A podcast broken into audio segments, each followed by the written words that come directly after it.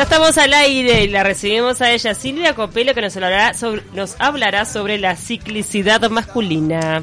¿Cómo andan, chicas? ¿Cómo estás, Silvia? Bien, yo quiero decir que tengo una gata negra mocha, no sé si se, llama mocha. No, se llama Cali, pero es muy 100% negra. Es 100% negra, pero está muy mocha, pobrecita. Viste que además no creo negro que lo discrimina mucho por el tema de la mala suerte y todo eso. Pero no, eso en realidad eso es un, un mito. Los gatos negros son bastante protectores, protectores del hogar. Mirá, Claro. defensora del gato negro. Defensora de gato negro, sí, sí, totalmente. Bueno, Son divinos los gatos negros. Vamos a hablar eh, de la ciclicidad masculina porque estuvimos hablando varias veces, ¿se acuerdan? De la ciclicidad femenina, de la ovulación, la preovulación. El ciclo menstrual. El ciclo menstrual y todos los cambios hormonales que nosotras tenemos. En realidad, los varones obviamente no tienen cambios este, tan rápidos en el sentido de que nosotras en un mes pasamos por varios cambios hormonales. El varón tiene una ciclicidad, pero es como más lineal, por decirlo de alguna manera. ¿No? Entonces, Ya en sabemos realidad, que los hombres son más lineales. son más lineales, claro. ya, Esto ya- se ya explica- empezamos. esto se explica hormonalmente. se explica hormonalmente. Bien. Nosotras estamos bastante conectadas con el tema de la luna, porque la luna mueve, digamos, mueve las aguas, las mares y también este nuestra ciclicidad. Hoy Nano, que estuvo opinando al respecto, dice que bueno que hablen un poco de los hombres, nos decía que los hombres también se ven influenciados por la luna. Sí, también, también, pero son muchos más, mucho más influenciados, Nano, por el sol. Mirá, ¿Por qué? ¿Se acuerdan eh, la otra vez que estuvimos hablando del sexo en el verano y lo que pasaba en verano? ¿Por qué en verano más? Porque en realidad eh, el sol genera vitamina D. Y la vitamina D eh, lo que hace es aumentar la testosterona en el varón. Entonces el varón este, tiene su ciclicidad, su pico en verano y en primavera. ¿Por qué? Porque hay más horas de sol y entonces el sol aumenta la vitamina D y aumenta la testosterona. mirá. Entonces, ¿qué es lo que, qué es lo que pasa en realidad con la testosterona? Ya sabemos, es la hormona sexual, porque no, no lo expliqué, es la hormona sexual por excelencia en el varón, más allá que el varón también tiene una parte de estrógeno y nosotras también tenemos un poco Bueno, de testosterona. Pero De hecho, el otro día nos explicaba el sexólogo Cedrés que la deficiencia de testosterona en la mujer generaba apatía sexual o falta o baja de la libido. Exactamente, y el exceso de testosterona genera esto. Este se toca el Mucho pelo. pelo. Mucho pelo.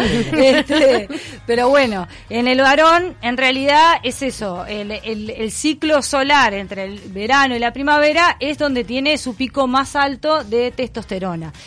Pero en esto que hablábamos de la ciclicidad masculina y también de las nuevas masculinidades, vamos a mezclar un poco lo que tiene que ver lo hormonal con lo emocional, ¿no? Este, esto de que siempre se espera eh, del, ¿no? del hombre, y por eso se dice ciclicidad masculina, porque lo masculino es una construcción social, es algo que esperamos del varón, no es intrínsecamente, eh, no nace con el hombre, digamos, ¿no?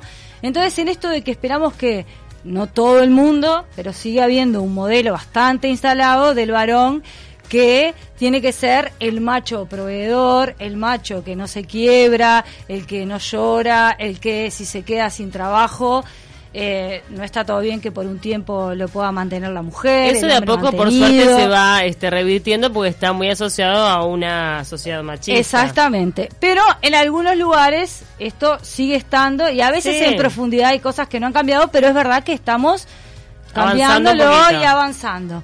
Entonces, ¿qué pasa? En realidad pasa que lo- el hombre, a partir de los 35 años, entre los 35 y los 40, empieza a bajar su nivel de testosterona en un 2%. ¿Está? Eh, y ya a los 50, más o menos, está en un nivel más bajo de testosterona y podemos decir que podría entrar lo que se llama la andropausia o eh, tiene varios nombres ahora, climaterio viril, ¿no? Se le van cambiando los nombres, pero es lo mismo, que quiere decir una, una baja de testosterona y esto en qué se- en cómo se ve influenciado el varón en esto. Hay un aumento de masa muscular, eh, hay obviamente una baja de testosterona y por eso una baja de deseo sexual. También un aumento, no, un, perdón, una disminución, de masa muscular, de, una disminución de masa muscular, perdón, y un aumento de, de Que a nosotros también nos pasa, a las sí, mujeres. obvio, la pancita que queda después de los 50. exactamente. Como decía Arjona, dice después de los 40. Bueno, después de los 40, depende. Algunas después de los 50 claro, que, que esa pancita que claro. que hagas deporte o lo que sea, no, no se va. Exactamente. Entonces em, empieza a tener... Y también a veces esto afecta no a todos los varones, obviamente, pero a veces afecta en la función eréctil. ¿Por qué? Porque están todas estas cargas, ¿no? De que el hombre tiene que rendir, que el hombre tiene que estar siempre listo y en realidad no acompasa eh, el ciclo que está viviendo. La baja de testosterona también conlleva una baja de deseo sexual, entonces está bien que no siempre quiera, está bien que no siempre esté listo, ¿no? Como se dice, y a veces también trae depresión. ¿Por qué? Por esto mismo que decimos, así como las mujeres, esto de siempre estar bien, siempre estar lindas, no tengas la edad que tengas, en los varones va por otro lado. ¿Y pasa algo con respecto a su carácter? Porque viste que es típico que en la mujer dicen, no, las mujeres después de la menopausia están todas locas. Sí. Comentario que he escuchado en varias oportunidades. En el hombre, ¿hay algo que cambia también? En realidad sí, cambia, por ejemplo, eh, cambia quizás un poco dependiendo cómo lo tome al revés, porque el exceso de testosterona eh, genera un carácter eh, bastante violento. Mm, pero el, el eh, no sé si se apaciguan, pero, pero en realidad sí puede, pueden, no todos, pueden tener una depresión, que puede ser una depresión no profunda, que debe ser por el momento que están transitando, y también pasa que se altera el sueño. Entonces, como se altera el sueño, ¿no? A veces también tienen sudoraciones nocturnas. ¿Los calores también le afectan? Los calores también, también tienen calores.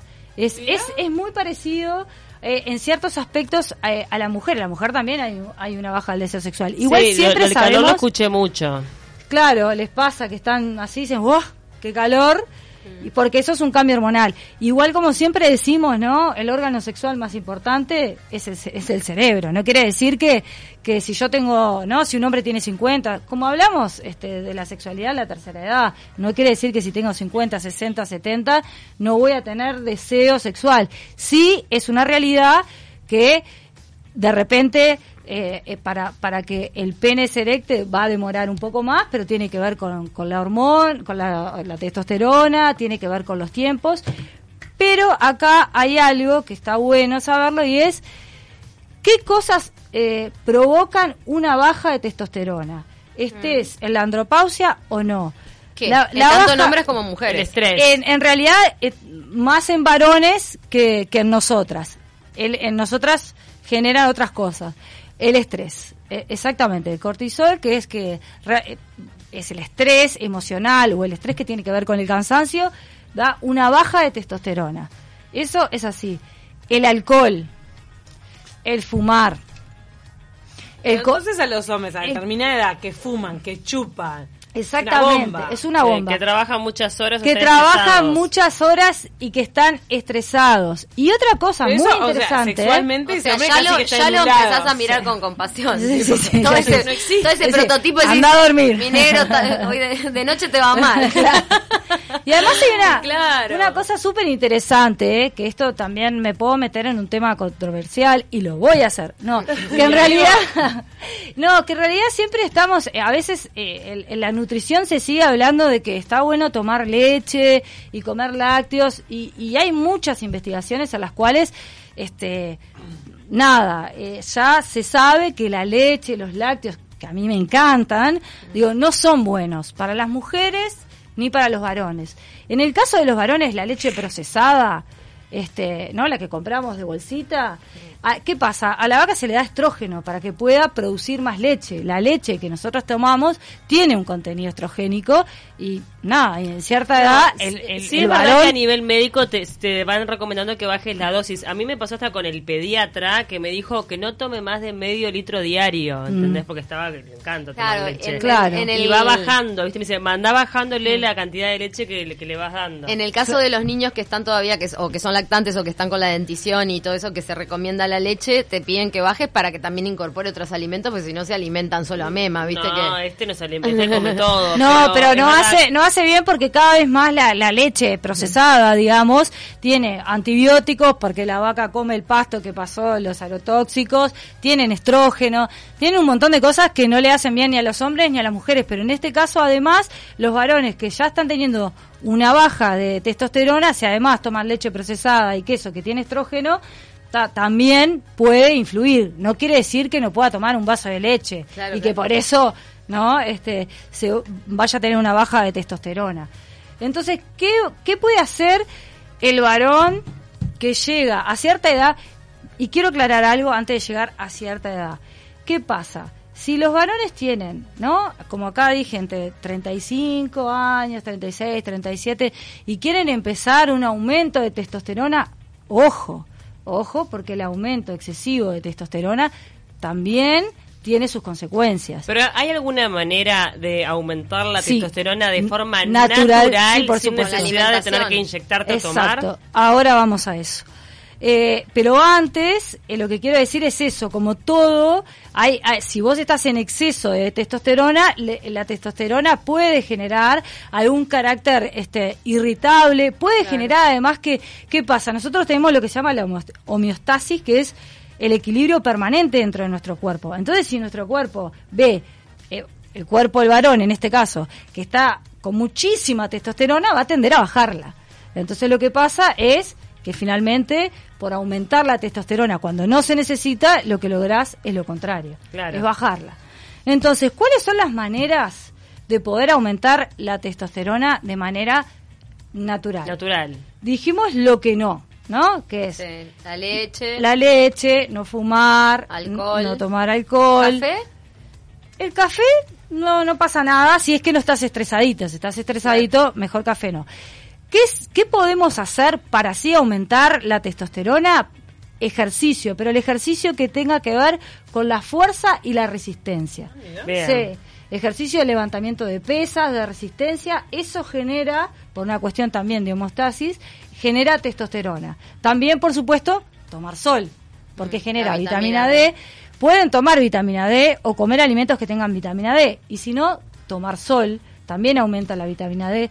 Pueden comer, por ejemplo, repollo, rúcula, repollito de Bruselas. Todas las ¿Conocen? R's. Ay, son riquísimos. Todas las No, mentira. Me encantan los repollitos de Las tres Bruselas. R's, es eso, repollo. Rúcula r- y rúcula repollito. y repollito de Bruselas. Todo eso lo pueden hacer. No sos triple X, sos triple Ahí A. va, triple R en este caso. Por supuesto, no estresarse, dormir ocho horas. Lo, lo fundamental es poder tener un buen descanso. También se habla de ayunos intermitentes, pero yo en realidad no me metería en ese tema porque no soy nutricionista. Sé que los ayunos intermitentes hacen bien porque lo que hacen es es para todos, para hombres y mujeres. Lo que hace es poder limpiar el cuerpo y liberar ciertas hormonas que necesitamos.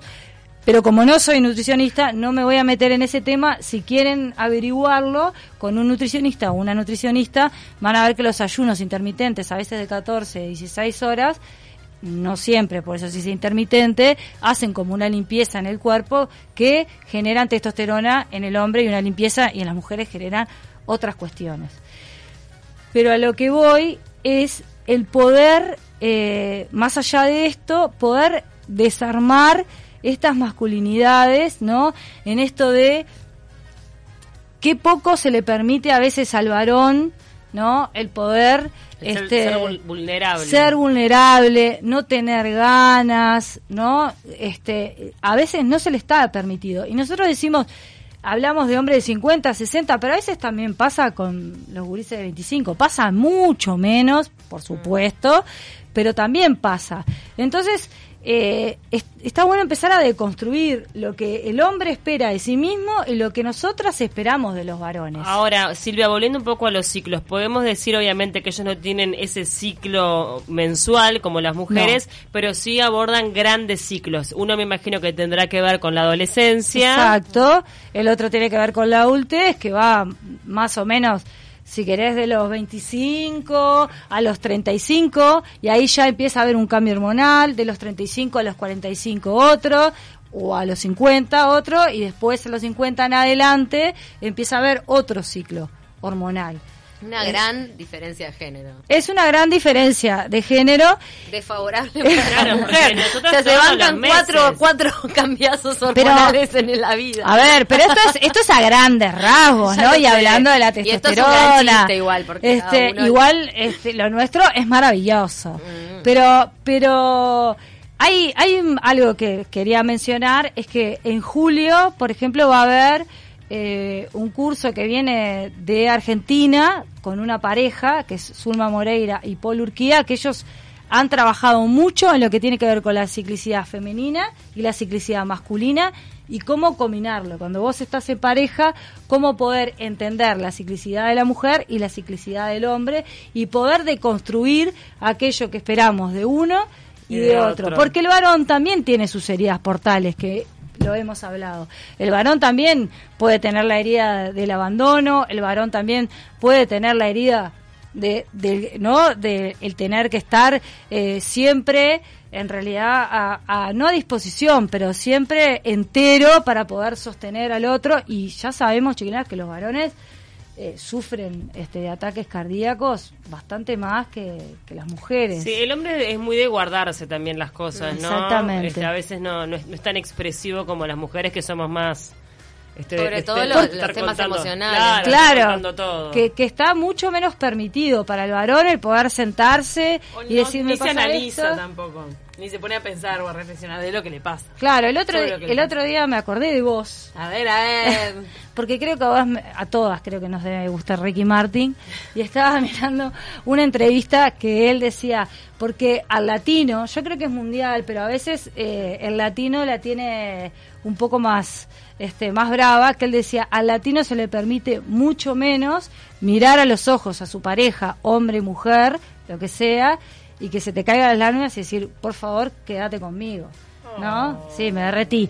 Pero también hice la lectura esta de... porque pienso que en países caucásicos o, de, o anglosajones son todavía peor en cuanto a frialdad, ¿no? Sí, pero él hablaba más del machismo, más que de la frialdad. En América Latina, ¿eh? Bueno, no sí. sé. No me imagino a, un ruso tipo Lo que pasa que eh, diciéndole por favor, mi amor, quédate. Lo hay lugares este, de Oriente que están bravos. No, y sí. digo, claro, musulmanes. Sí, musulmanes también. Claro, igual a, a, veces, viste, la, los europeos, los sajones son más fríos en, mm. en ese sentido, que no quiere decir que, todo sea uniforme, ¿no? Pero sí es verdad que en Latinoamérica se conserva pila lo que es el, machismo, ¿no? Hay países que está igual, este también necesita ser trabajado bastante. Pero bueno, el mensaje sería en realidad que los varones que están en una edad de prevenir, prevengan, pero no aumenten, como vos dijiste varias veces, Paula, que a veces hay gurises este, jóvenes que no necesitan tomar este Viagra y toman igual. En este caso, si necesitan prevenir, porque hacer ejercicio siempre está buenísimo, háganlo, este, no fumar, todo lo que sea, pero no por una cuestión de aumentar cuando no necesitan, sino de prevenir. Y los varones que están en una baja de testosterona pueden hacer estas cosas y reemplazar eh, lo que es el tratamiento hormonal. ¿Por qué? Porque está comprobado que si tenés antecedentes de cáncer, no, no está recomendado el hacer un lo que se llama un tratamiento de reemplazo. No, y además el hombre no es más hombre por, por su rendimiento en Totalmente. la cama, que no va la cantidad en la calidad, sino. También hay una parte emocional y psicológica de ir asumiendo que el ritmo físico no es el mismo y por más que y tratar de mantener el mismo ritmo sexual cuando tenés 50 y pico y cuando tenés 20 te va a llevar a un deterioro de salud porque te tenés que enchufar de claro, una frustración. Y, además muchas veces pasa que esto pasa más en hombres que en mujeres, pero mujeres también pasa, pero a veces pasa que los varones en un momento están casados y con su mujer de toda la vida y ya un momento que llegan a los 50 se separan y están con una mujer un poco más joven, que es como... oh no, no, eso tiene que ver con esto mismo, ¿no? Que es como, bueno, necesito probar que todavía rindo, que todavía sirvo, que todavía soy productivo y no está nada, y es una autoexigencia que está bien, está impuesta por la sociedad, pero estamos tratando de ir en contra de eso. Totalmente. Señor, Tenemos- quédese con su señora. Tenemos alguna pregunta. Nos mandan Silvia, he escuchado la frase estoy ovárica en buenos términos y en malos también. Nos manda Gabriel, ¿el varón está ovárico o qué? ¿Cómo sería testicoludo? Testosterónico. Testosterónico. Estás Ah, pero el o- testosterónico. pero el ovario en no es una realidad, hormona, claro, que testi- testiculizado. En realidad, Pará, pero ¿y Como los dijo Gabriel. salen de ahí? ¿Sí? En- en- el claro, sí, lo- los ovarios no, no, No. no, De los ovarios sale sale el estrógeno y de los Ah, no, testículos sale eh, la testosterona. La testosterona. sale de los claro, es- eh, la, la produce eh, los testículos.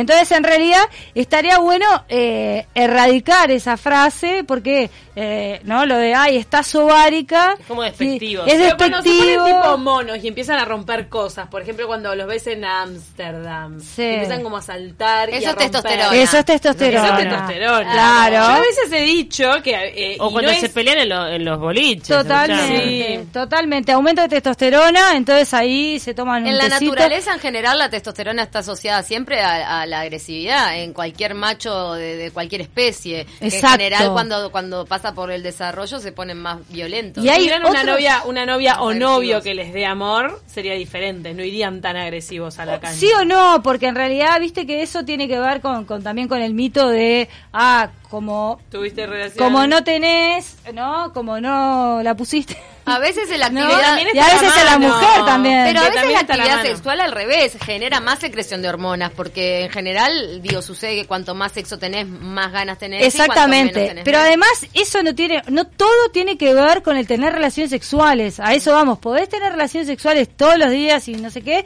y estar súper estresado por una situación X Y que te- y, y que estés mal y que te agarres a las piñas, Claro. ¿no? Claro. Pero sí es verdad que, que, que está bueno no exigirse de más, porque si te pasás, las consecuencias no están buenas, como también para las mujeres en otras cosas, ¿no? Pero en este caso estamos hablando de los varones. Equilibrio ante todo, como siempre. Claro, vamos a equilibrar la energía femenina, los estrógenos. Eh, pueden comer un poquito de soja, pero poquito. Y una última cosa quiero decir, también las personas, los hombres que tienen diabetes, que tienen resistencia a la insulina, eso también hace que baje la testosterona, también Sí. hace que baje la, la, En la- hombres y mujeres afecta. la pérdida de deseo. Pero en realidad, ¿qué podemos hacer? Estas personas que tienen diabetes 2, eh, diabetes, no diabetes, diabetes 2, tipo 2, pueden hacer lo mismo, pueden hacer ejercicio, pueden tomar sol, pueden dejar de fumar. Sí, con una dieta Y equilibrada. una dieta equilibrada. Así como se dice que también la, la obesidad o, o la más, no la grasa en exceso baja eh, también la testosterona, ojo, porque también cuando hacemos una dieta y nos excedemos y quedamos, los varones quedan súper flacos, también trae las mismas consecuencias. Ah, Cambios de peso Siempre-. Ten- eh, tenemos que ir cerrando porque n- nada. Se va a terminar todo. Dice el paso rengo, manda Gabriel. ¿Cuál es el paso rengo? Ah, el paso rengo. Ay, Claro. era- para no leer. Nos despedimos, paso- Silvia. Como siempre, un placer. Es gracias. testosterona. Pará, eh, nosotros ya hemos hablado de la copa menstrual, sí. Si quieren hablamos de nuevo. No, bueno, otro día, porque hay un modelo nuevo que estuvimos charlando más temprano. Se viene la copa menstrual que permite mantener relaciones sexuales, Sexuales, durante sí, la próxima. Igual está en Europa eso todavía. Sí, llegará como Gracias cinco años Silvia, después. que te sigan por las redes sociales, ¿verdad? Sí, claro, en Facebook y en Instagram. Y bueno, después les voy a dar más datos de, de este curso que va a venir en julio, porque está buenísimo que se encuentren varones y mujeres en un espacio cuidado amoroso y de construir las viejas masculinidades para formar nuevas. Gracias por estar del otro lado.